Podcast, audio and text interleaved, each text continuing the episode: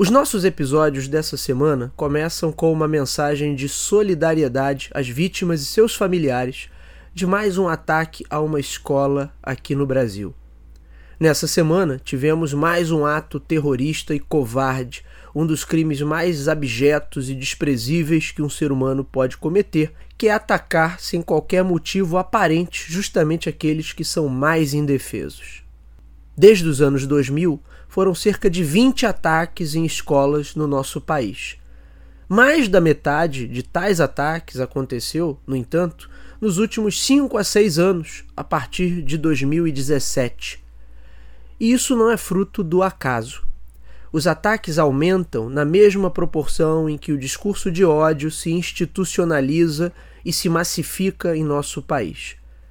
Eles acompanham também a escalada de comunidades digitais que promovem ideias fascistas, misóginas, de violência contra as minorias, que cultuam a morte, que cultuam torturadores, terroristas e psicopatas, e que pregam soluções armamentistas como saídas simples para questões sociais complexas. A minha mensagem aqui hoje é para que possamos estar mais alertas e unidos, que possamos refletir sobre os caminhos que trilhamos enquanto nação nos últimos tempos e que estejamos muito mais atentos aos nossos jovens, que nos aproximemos deles em casa e dentro das salas de aula. Estamos diante de um problema grave e que requer uma mobilização de toda a sociedade.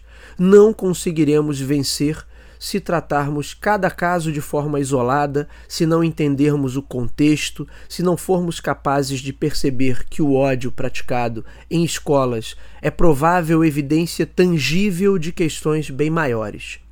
E principalmente, se não desarticularmos de forma rápida e contundente grupos e indivíduos, inclusive pessoas públicas, empresas, que de forma direta ou implícita estimulam tais ideias e movimentos. Que possamos usar o feriado de Páscoa para refletir sobre isso, reavaliar nossos comportamentos e prioridades. Que, enquanto sociedade civilizada, possamos analisar nossa conduta e dialogar com sobriedade sobre tais problemas a hora é de união. Divididos, não chegaremos a uma solução. Eu, como professor, não apenas em cursos superiores e de pós-graduação, mas também atuando em colégios, não poderia deixar de me manifestar. E mais uma vez, meus sentimentos e solidariedade a todas as famílias atingidas por essa tragédia, não apenas a de Blumenau, mas todas as demais que nos atingiram nos últimos meses e anos.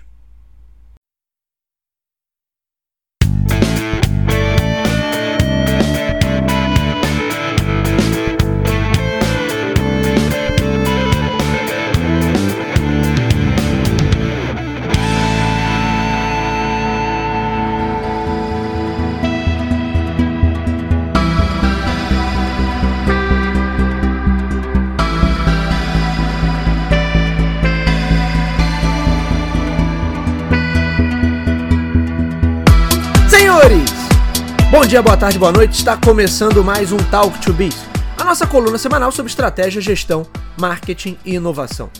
O meu nome é Bruno Garcia, eu sou professor e profissional na área de marketing e business, e aqui você já sabe, toda semana a gente traz um tema novo a respeito do mundo dos negócios, mas também a gente faz comentários sobre notícias e acontecimentos que podem ter um impacto na sua empresa, no seu planejamento estratégico ou na sua carreira.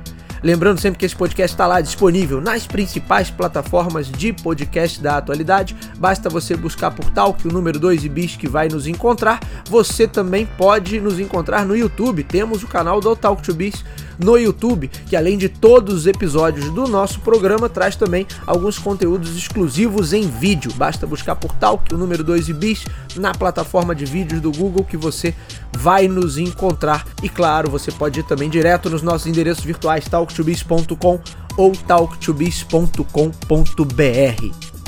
E hoje nós vamos falar mais uma vez sobre o processo de construção de marca, os processos ligados à área de branding. Na semana passada, no episódio do review da semana passada, eu comentei sobre o ranking da Interbranding que listou as 25 maiores marcas brasileiras. E a gente falou bastante sobre esse ranking, comentamos ali quais eram as empresas que estavam ocupando essas posições, isso nos levou a uma reflexão bastante interessante do tipo de negócio que ganha mais espaço, que acaba prevalecendo em uma economia com as características da economia brasileira. Agora, olhar para o ranking que foi publicado pela Interbranding também nos diz muito sobre essas diferentes linhas de pensamento a respeito do processo de construção de marca e é um pouquinho do que eu vou trazer para nossa discussão, para nossa reflexão semanal aqui do Talk to Biz hoje. Primeiro, um ponto que quem já escuta o Talk to Biz há algum tempo certamente já me ouviu falando sobre isso por aqui, e quem é ou foi meu aluno também certamente já me ouviu falando sobre isso, que é como essas marcas eram pensadas num sentido clássico. Vamos pegar aí um recorte do, do início da Revolução Industrial até os anos 1980 e como elas passaram a ser pensadas e desenvolvidas a partir dos anos 80. Num sentido clássico, as marcas eram muito pensadas como ícones que representavam uma empresa ou um determinado produto, logo elas eram elas tinham que ser tratadas do ponto de vista da comunicação sempre com o objetivo de ampliar esse alcance. Portanto, todo o trabalho em relação a uma marca partia principalmente do setor de comunicação de uma empresa, porque envolvia o que? Você trabalhar mais publicidade, você trabalhar mais ações promocionais, parcerias, patrocínios, fazer com que a marca impactasse um quantitativo cada vez maior de pessoas porque quanto mais pessoas impactadas eu tivesse, mais pessoas que lembrariam né, que essa marca representa um determinado produto que eu vendo, que ela é representativa nessa categoria, e as pessoas lembrando disso teriam a marca como referência, e na hora que elas fossem tomar uma decisão de compra, elas teriam essa lembrança forte e isso seria usado no processo de tomada de decisão. É mais provável sempre que você compre de uma empresa que você já conhece, de uma marca com a qual você já tem algum nível de entendimento ou de relacionamento, do que de uma marca que você nunca ouviu falar, de uma empresa que você não tem o menor vínculo, que você nunca teve nenhum contato com os produtos daquela empresa. Portanto, num sentido, vamos dizer assim, no sentido original, a marca servia para fazer esse link de recordação e dar uma maior sensação de segurança, justamente porque eu entendo quem é o provedor daquilo ali. As marcas, num sentido até histórico, tinham essa essa essa função né, de identificar quem era o proprietário, quem era o produtor de alguma coisa, qual era a origem de um determinado item, qual era a origem de um determinado alimento, qual era a origem de um determinado produto. Ou seja, eu, eu consigo identificar ali de onde está vindo aquela oferta. E isso, obviamente, aumenta a sensação de segurança ou pode aumentar também elementos ligados ao prestígio, reputação. É um exemplo que eu sempre uso, né, num sentido clássico, as marcas indicariam para o, consumidor, para a pessoa que está pegando aquele produto, qual é a procedência, qual é a origem. Então teria ah, o vinho da fazenda tal, né, o produto que veio do, da região XYZ.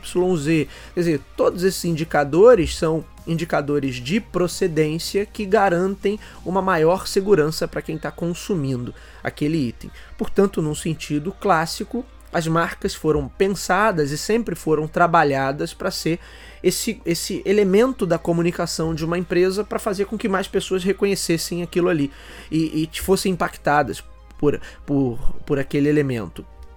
E é justamente por isso que também, num sentido clássico, a principal estratégia referente a qualquer coisa de construção de marca era sempre o que? Vamos fazer mais comunicação. O principal elemento, o principal drive dentro de qualquer estratégia de branding, que a gente até pode discutir se isso era uma estratégia de fato ou não, mas era o que? Trabalhar comunicação. Quanto mais eu comunico, quanto mais eu faço com que essa marca chegue a públicos maiores, quanto mais eu amplio o alcance da minha marca, melhor essa marca marca se torna mais conhecida, mais pessoas entendem que a, a marca X representa o produto Y e esse reconhecimento acontecendo, as pessoas quando chegarem num ponto de venda, quando chegarem num supermercado, por exemplo, ou numa loja de conveniência, elas vão ver aquele produto, vão olhar aquela marca e vão ter uma sensação de familiaridade Ou então essa, o contato com essa marca vai ativar é, lembranças sobre interações prévias que essa pessoa já teve com aquela empresa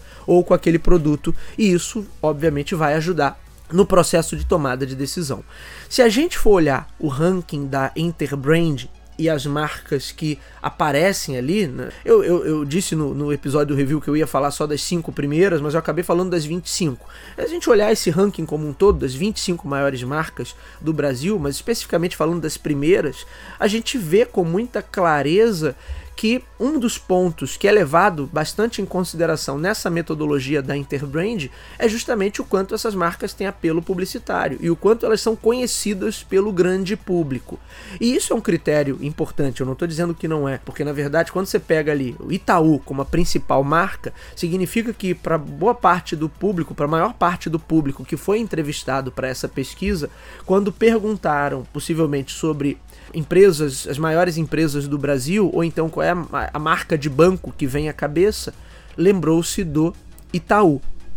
Então é óbvio que isso é um, é um ponto interessante, é um elemento interessante nesse processo de análise. Mais uma coisa que eu também coloquei no episódio do review é que assim, existem diversas metodologias, existem diversos critérios, existem diversas dimensões de uma marca que podem ser avaliadas. O, a dimensão publicitária, ou quanto essa marca tem de alcance e o quanto ela gera de reconhecimento por parte do público, é uma dessas dimensões, mas não é exatamente to a totalidade do, do, da força de uma marca. E por que, que eu estou focando em especial nesse detalhe? Porque se a gente olhar para outras dimensões, para outros aspectos, por exemplo, o quanto algumas marcas são queridas pelo público, o quanto as pessoas sentem confiança e sentem que aquela marca ajuda ou gera valor no seu dia a dia, certamente nós não teríamos Itaú e Bradesco na, no top 5. O Itaú na primeira posição e Bradesco acho que em segundo lugar, se eu não estou enganado. Mas está aí o link do episódio do review para quem quiser conferir é, o ranking das 25 maiores marcas. E aí você pode dizer assim: ah, mas lá vem o Bruno querendo criticar. Não, não é uma crítica. É uma análise. Eu não estou dizendo que o ranking da Interbrand está errado. O que eu digo é que existem diferentes metodologias que partem dessas diferentes perspectivas do que é construir uma marca. Numa perspectiva muito tradicional, esse processo de construção de marca está ligado, como eu disse para vocês, a, a essa dimensão publicitária, ao apelo publicitário. E isso fica muito evidente quando a gente analisa o ranking da Interbranding, que mostra principalmente quem são os principais anunciantes do Brasil e não necessariamente quais são as marcas mais queridas do brasileiro. Porque eu acho improvável que marcas de banco ou a Petrobras e outras marcas ali que aparecem no ranking de serviços financeiros, você tem uma, uma divisão muito clara ali entre, entre prestadores de serviço e até poucas marcas de bens de consumo, de fato. E eu duvido que essas marcas estejam, se a gente olhasse por uma dimensão mais da dimensão afetiva da marca, dimensão emocional, de vínculo de confiança, de credibilidade, eu acho improvável que tais marcas aparecessem. Bruno, então você está me dizendo que eu poderia ter uma análise completamente diferente se eu olhasse por outros critérios. Sim, na verdade, por isso que eu falei, inclusive no episódio do review, que a gente tem diferentes metodologias. Por um lado, eu posso ter metodologias que olham para uma dimensão mais de poderio financeiro ou de resultado que uma marca é capaz de gerar. Por outro lado, eu posso ter metodologias que olham por uma perspectiva mais emocional, o quanto essa marca significa para o público, o quanto essa marca gera de apelo emocional para esse público. E eu tenho metodologias, a maioria delas híbridas, né, que combinam diversos desses elementos. Agora, mesmo que eu tenha uma metodologia mais para um lado ou para o outro, ainda assim, dentro do aspecto financeiro, eu tenho várias dimensões que podem ser analisadas. Da mesma forma que dentro do, da esfera do marketing, eu tenho também várias dimensões que podem ser analisadas. Uma delas pode ser o nível de recordação, o, a, o, o, apelo publicitário que aquela marca gera, ou eu posso ir por um lado mais da subjetividade, do quanto aquela marca é querida ou do quanto aquela marca é significativa para o público. De qualquer forma, mesmo olhando apenas para dimensões de marketing, se eu fizer alguns recortes como eu sugeri aqui, eu já teria resultados diferentes. Por isso mesmo é que o ranking da Interbrand merece uma análise pela perspectiva de metodologia, também pela perspectiva econômica, como a gente já citou, né, mostra com muita clareza que tipos de negócios prosperam na economia brasileira. Você não tem nada ali muito ligado à inovação, muito ligado a desenvolvimento de produtos melhores, a desenvolvimento de coisas é, de bens superiores. Você tem basicamente prestadores de serviço, marcas de bebida, mas sabe, você não tem nada ali, tirando talvez a gente possa abrir uma exceção para Natura, Havaianas, Ering, que aparece na 25ª colocação, mas de resto são, em sua grande maioria, prestadores de serviço, cadeias varejistas, bancos e outros serviços financeiros, seguradoras. Logo, você tem uma dimensão ali que está sendo priorizada nessa metodologia da Interbrand. E isso está muito correlacionado com essa perspectiva tradicional que eu disse para vocês, né, que vigorou ali principalmente até os anos 80 e que de lá para cá a gente começa a ter novas novos olhares sobre esse processo de branding, sobre esse processo de construção de marca. Que novos olhares são esses, Bruno? Bom, primeiramente você tem uma preocupação muito maior com, de fato, o relacionamento, o nível de relacionamento e o nível de diálogo que é estabelecido entre marcas e seu público. Então, num cenário hipercompetitivo, a marca que dialoga melhor com o público, que consegue manter esse público dentro daquele ciclo de relacionamento, certamente tem melhores resultados. É por isso que a, a, ideia de marketing de relacionamento, a ideia de diálogo entre marcas e seu público, a ideia da empresa se tornar mais acessível e estar tá mais disponível para essa troca, começa a ganhar muito força a partir do final do século passado para cá. Inclusive, acho que a ideia de marketing de relacionamento é interessante, mas é, é, curioso. Eu preciso gravar depois um episódio sobre isso, porque é, o livro que deu origem à coisa, Marketing de Relacionamento, não tem nada a ver com o que as, as pessoas ensinam normalmente e falam sobre numa disciplina de marketing de relacionamento, por exemplo. É, então tem, tem uma questão aí do título do livro, com o que é tratado no livro e com o que se fala normalmente o senso comum a respeito de marketing de relacionamento, mas aí é papo para um outro episódio, para uma outra reflexão aqui no Talk to Biz mas você tem uma preocupação muito maior com esse diálogo, passa a ter uma preocupação muito maior com esse aspecto, você passa a ter uma preocupação também muito maior com o nível de significado e de relevância cultural dessas marcas. Por quê? Porque apenas ter a marca muito conhecida passa a não fazer sentido em um cenário hipercompetitivo onde você vai ter muitas outras marcas que também são muito conhecidas. Ou seja, é mais do que as pessoas saberem quem eu sou e saberem o que eu faço, é preciso que elas percebam a relevância e um posicionamento claro daquilo que eu entrego em comparação às ofertas que os meus concorrentes colocam no mercado. Esse é um ponto importante, acho que é um ponto chave ali para a gente entender essa virada, porque eu vou ter muitas marcas que até hoje são extremamente conhecidas. Agora, será que elas são vistas como relevantes para o público? Será que elas são vistas como marcas culturalmente importantes, de relevância simbólica mesmo, relevância cultural, que elas tenham peso e significado para esse público? Em muitas situações a gente não tem. As marcas construídas por esse modelo tradicional elas vão estar muito mais ancoradas em funcionalidades, em aspectos práticos e muito mais ancoradas na, na capacidade que elas têm de gerar maior apelo publicitário. Agora, a partir dos anos 80, você começa a ter toda uma preocupação e várias linhas de estudo que vão falar sobre o apelo mais subjetivo, sobre o conjunto de significados, sobre relevância da marca. Mais recentemente aí a gente fala sobre propósito, sobre humanização das marcas, ou seja, você começa a ter um trabalho de branding que vai ser direcionado de uma forma bem diferente, embora você tenha isso em ciclos na indústria, então eventualmente uma indústria está mais pujante, está mais em ascensão, e aí ela tem capacidade para trabalhar marcas num, de uma forma talvez mais ampla, mais subjetiva, batendo mais em pontos de natureza emocional, em pontos mais abstratos, e de repente, quando você está numa competição mais dura ali, mais acirrada, onde as margens são menores, talvez a galera parta para um branding mais prático, para um branding mais tático, por assim dizer,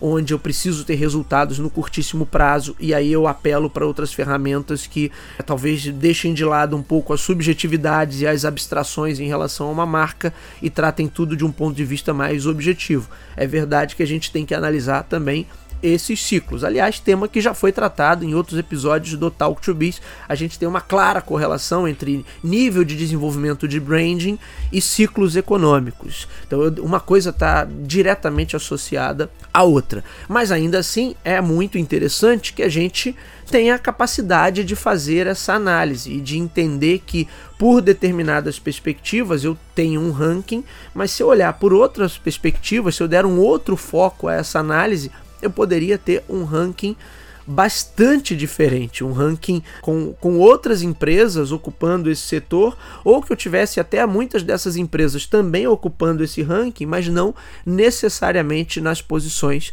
em que elas se encontram. E aí vai vir também essa pergunta, né, Bruno? Então qual é o ranking ideal? Qual é a metodologia ideal? Não existe uma metodologia ideal. O que a gente precisa entender também é que as marcas se adequam à realidade competitiva daquele mercado.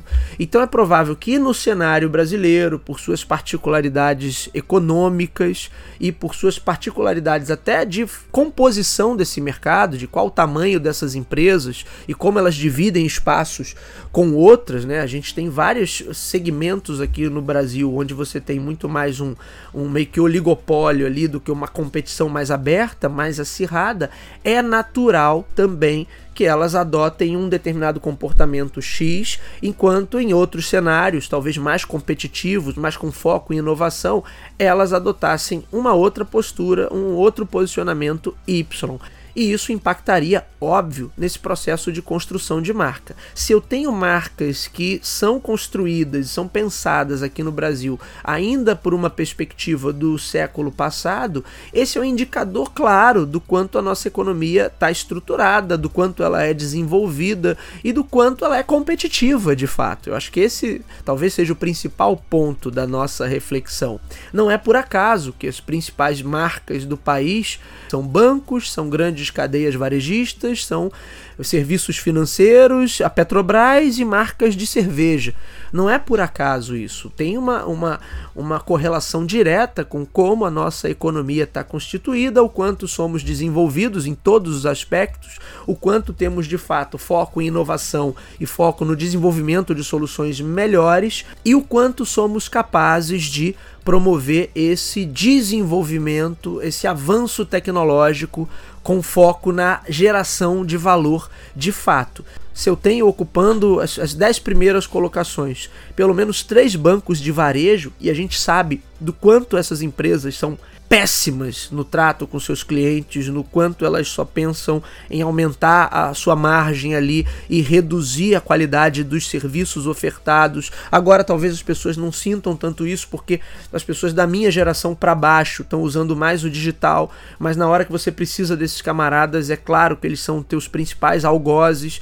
É evidente que se essas marcas, se essas empresas figuram num top 10 das marcas mais valiosas do Brasil, isso é, é, é uma evidência, é uma evidência muito sólida de como a nossa economia funciona e, e, obviamente, essas empresas agem da forma que agem porque estão muito confortáveis nas suas respectivas posições. Então, o camarada oferece um serviço mequetrefe, oferece um serviço péssimo.